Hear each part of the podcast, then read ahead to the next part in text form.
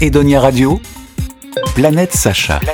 Bonjour à toutes, bonjour à tous, ici Sacha sur Edonia Radio pour votre chronique sur la pop culture, la culture du divertissement, d'un certain divertissement. Et à l'occasion du festival Animasia, j'ai voulu m'intéresser au doublage. J'ai eu l'opportunité d'échanger avec Bastien Bourlet et Grégory Lenné afin d'en apprendre un peu plus sur leur métier. Pour les non-initiés, qui sont Bastien Bourlet et Grégory Lenné, doubleurs français de nombreux animés comme Eren Yeager de l'Attaque des Titans ou Soma Yukihira de Food War pour Bastien ou encore Connie Springer de l'Attaque des Titans et Sachiki Ishiki de Food War pour Grégory, animés disponibles sur les différentes plateformes de streaming. Elle était obligée de modifier votre recette. L'état des légumes proposés au début de l'épreuve ne lui a pas laissé d'autre choix. Vous êtes le chef. Les élèves qui participent à votre épreuve jouent le rôle de commis de cuisine. J'ai bien compris le principe. Votre rôle de chef implique de sélectionner les légumes les plus frais possibles pour vos commis. Ils n'étaient pas tous frais. C'est donc à vous que doit revenir la faute.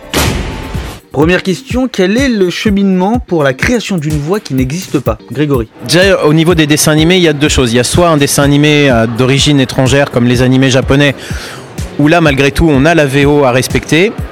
On va pas forcément coller au timbre VO.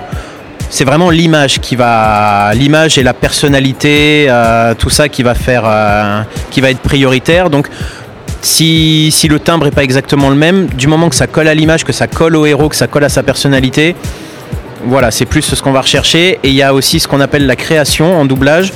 Par exemple, un dessin animé français où bah, il n'y a pas de voix et où là, on doit tout créer. Là, on a une liberté supplémentaire. C'est voilà, il y a déjà ces deux différences là. Si on parle uniquement, par exemple, des animés japonais, l'état d'esprit, bah, c'est le même que pour un doublage de série ou de film en fait. Il faut qu'on respecte la VO, qu'on respecte euh, l'esprit du dessin animé, ce que l'auteur a voulu euh, a voulu retranscrire, ce que le comédien en VO a voulu retranscrire comme émotion. C'est juste le timbre qui peut être différent, mais qui doit quand même coller à l'image absolument. Ce que je rajouterais, euh, alors effectivement oui, on reste sur euh, ce qui a été fait en VO en se rapprochant le plus possible de l'image, puisque euh, chez les Japonais, évidemment, euh, ils ont une tendance à mettre des voix très graves pour des personnages jeunes, alors que nous, dans notre culture, bah, un personnage jeune a une voix jeune. Donc nous, c'est ce qu'on va faire en, en priorité. おかしいと思わねえのか巨人から遠ざかるために巨人殺しの技術を磨くって仕組みをよ。 Tu ne trouves pas ça complètement ridicule Ce système qui consiste à s'entraîner pour pouvoir éliminer des titans, pour qu'au final on s'en éloigne. On, va rester dans, dans l'animé. Euh, je suppose euh, que lorsque vous allez dans des festivals comme, euh, ici ou, ailleurs, les gens qui viennent vous voir vous parlent principalement d'une voix ou deux que vous avez faites, que vous faites encore. Et du coup, est-ce que justement ces voix pour lesquelles vous êtes, euh, j'allais dire les plus célèbres, sont les voix qui vous ont le plus marqué et qui étaient les plus agréables à travailler ou pas du tout? Est-ce que c'est des voix que vous affectionnez ou pas du tout justement? Alors moi, on vient plus souvent me voir pour, euh, pour Eren dans l'attaque des titans.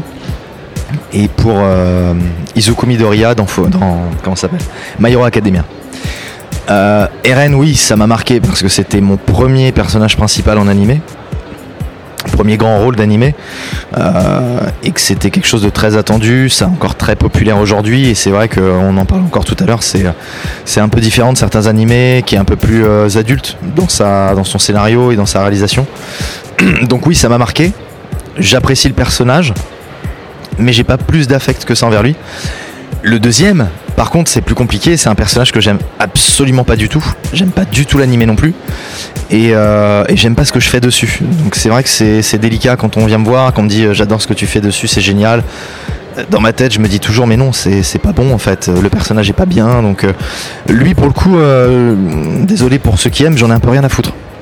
Et si tu veux, du coup, je suis un peu déçu qu'on vienne pas me voir pour d'autres personnages que j'affectionne plus, comme, euh, comme Soma dans Food Wars, on en parlait tout à l'heure, ou euh, Genos dans One Punch Man, euh, que, qui sont deux personnages que j'aime beaucoup en fait et qui m'auraient plus marqué pour d'autres raisons. Après, il y aurait tellement de choses à dire que je vais en oublier les trois quarts. Alors moi, c'est pareil, celui pour lequel on vient le plus me voir, c'est Connie de l'attaque des Titans. Mais du coup, c'est parce que l'attaque des Titans, ces dix dernières années, c'est un des mangas les plus connus, qui a, voilà, qui est, qui est le plus populaire. Donc c'est pour ça qu'on vient beaucoup me voir pour Connie. Rainer, qu'est-ce que tu fais? Ne me dis pas que... Ne me dis pas que tu vas sauter avec lui par la fenêtre.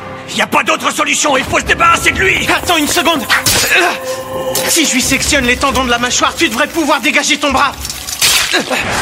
C'est bon. Moi, Connie, je l'ai vraiment beaucoup aimé comme personnage et je, je regardais l'attaque des titans, je regarde toujours, j'aime beaucoup, donc ça me va très bien. C'est vrai qu'il y a d'autres personnages pour lesquels on vient me voir, je m'y attendais pas. Euh, par exemple, un pour lequel on vient très très souvent me voir tout de suite après Connie, c'est Aido dans Vampire Knight, qui reste un petit animé euh, qui pour moi me semblait pas très connu. Alors Aido, ça reste un de mes personnages préférés, donc euh, ça me va très bien qu'on vienne me voir pour lui parce que c'est un de mes premiers rôles importants entre guillemets, et donc qu'on vienne me voir pour lui. Vu justement l'affect que j'ai pour lui, ça me fait super plaisir, mais je ne m'y attendais vraiment pas. Et c'est vraiment le deuxième pour lequel on vient me voir très très souvent. Ensuite, euh, on vient me voir aussi pour euh, Hunter Hunter ou, euh, ou One Piece, qui est très connu. Ça, je comprends plus, mais c'est pas. C'est vrai que c'est pas toujours. J'aimerais bien, par exemple, qu'on vienne me voir très souvent pour Shinra de Fire Force parce que ça a été un des un de mes plus gros coups de cœur et on vient pas souvent me voir pour Shinra.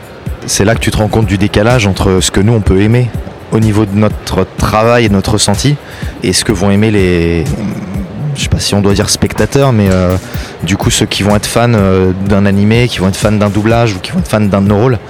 Il y, a, parfois une vraie grosse différence. Et quand on les rencontre du coup il y a, il y a ce choc pour eux comme pour nous de se rendre compte qu'on n'aime pas du tout les mêmes personnages en fait Bastien Bourrelet, Grégory Lenné, merci beaucoup. On en sait maintenant un peu plus sur votre façon de travailler et d'aborder la création d'une voix d'un personnage d'animé. Voilà, c'est tout pour aujourd'hui. Jouez bien, amusez-vous, mais surtout, partagez-le. Salut Edonia Radio. Edonia Radio.